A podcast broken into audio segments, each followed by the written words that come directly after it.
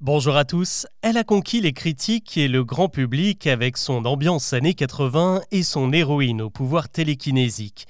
Et si la série Stranger Things était en fait inspirée de faits réels? C'est la rumeur qui entoure le programme depuis sa création en 2016, puisque son scénario est directement inspiré d'une sombre affaire qui se serait produite aux États-Unis en pleine Seconde Guerre mondiale, le projet Montauk. D'après plusieurs sources, Montauk était même le titre de travail de la série tout début de sa production.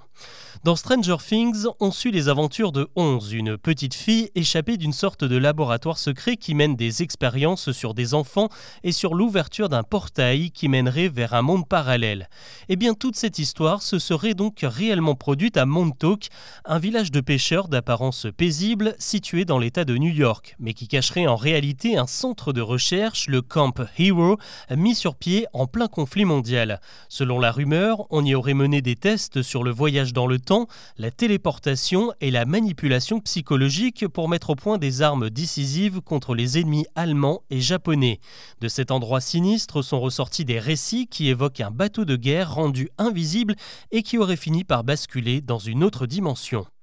Alors évidemment, c'est difficile à croire car Montauk est en réalité une légende urbaine qui a vu le jour au tout début des années 90. Elle trouve sa source dans une série de livres intitulée The Montauk Project qui relate les expériences menées dans ce fameux laboratoire et dont l'auteur dit avoir été l'un des cobayes.